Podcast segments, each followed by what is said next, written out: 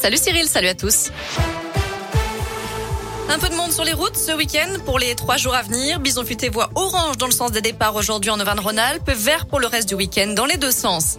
Des perturbations ce week-end à la SNCF. Des travaux vont avoir lieu de demain matin à lundi midi en gare de Lyon-Pardieu. Le trafic est donc réduit sur une dizaine de lignes, notamment Lyon-Bourg, Lyon-Sainté et Lyon-Clermont. Certaines lignes arriveront à Perrache ou bien seront desservies en car. À la une, un accident spectaculaire mais sans gravité ce matin sur l'A40. Un automobiliste a perdu le contrôle de son véhicule à hauteur d'Attigna dans le sens Mâcon-Genève. Selon le progrès, la voiture s'est déportée sur la droite, a traversé un talus en herbe, arraché un grillage et terminé sa course dans un champ. L'homme qui transportait deux passagers se serait endormi au volant.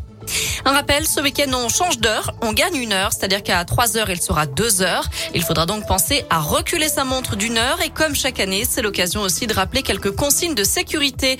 Il va faire nuit plus tôt, donc les piétons, les cyclistes et les personnes à trottinette sont invités à s'équiper pour être visibles de nuit. Dans la nuit de samedi à dimanche, les petits fantômes, les sorcières et autres citrouilles vont sortir dans la rue pour Halloween. Dans le Puy-de-Dôme, les autorités craignent des débordements dans un contexte de montée des violences, notamment dans l'agglomération de Clermont.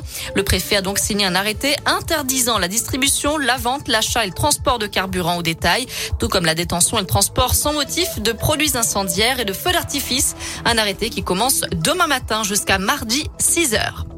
Trois départements en vigilance orange, pluie, inondation, l'Ardèche, le Gard et la Lozère où un épisode Sévenol est prévu jusqu'à dimanche. Dans le reste de l'actu en France, 110 millions d'euros de primes Covid pour les employés d'IKEA. Le géant suédois veut récompenser ses salariés pour leurs efforts extraordinaires durant la pandémie. L'enseigne est passée d'une activité essentiellement boutique à une activité en ligne en seulement deux semaines. Et puis cette grosse frayeur en Bourgogne, une fillette de 4 ans a tiré accidentellement sur son frère âgé de 18 mois seulement. Elle jouait avec une arme chargée hier près de Saulieu en Côte d'Or. Le petit frère n'a pas été grièvement blessé. Enfin, on en sait un peu plus sur le gagnant des 220 millions d'euros à l'euro million, ou plutôt la grande gagnante, puisqu'il s'agissait d'une jeune habitante de Tahiti, en Polynésie française.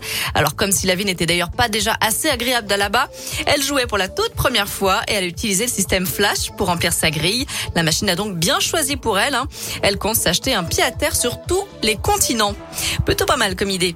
Voilà pour l'essentiel de l'actu. On jette un œil à la météo. Alors pour cet après-midi, on a bien fait de profiter des quelques éclaircies avait ce matin parce que ça va se gâter un petit peu. Les nuages arrivent cet après-midi. Les températures sont toujours comprises entre 16 et 19 degrés pour les maximales. Demain, par contre, c'est la journée catastrophe. On va se lever dans la grisaille avec de la pluie et beaucoup de vent dans la région.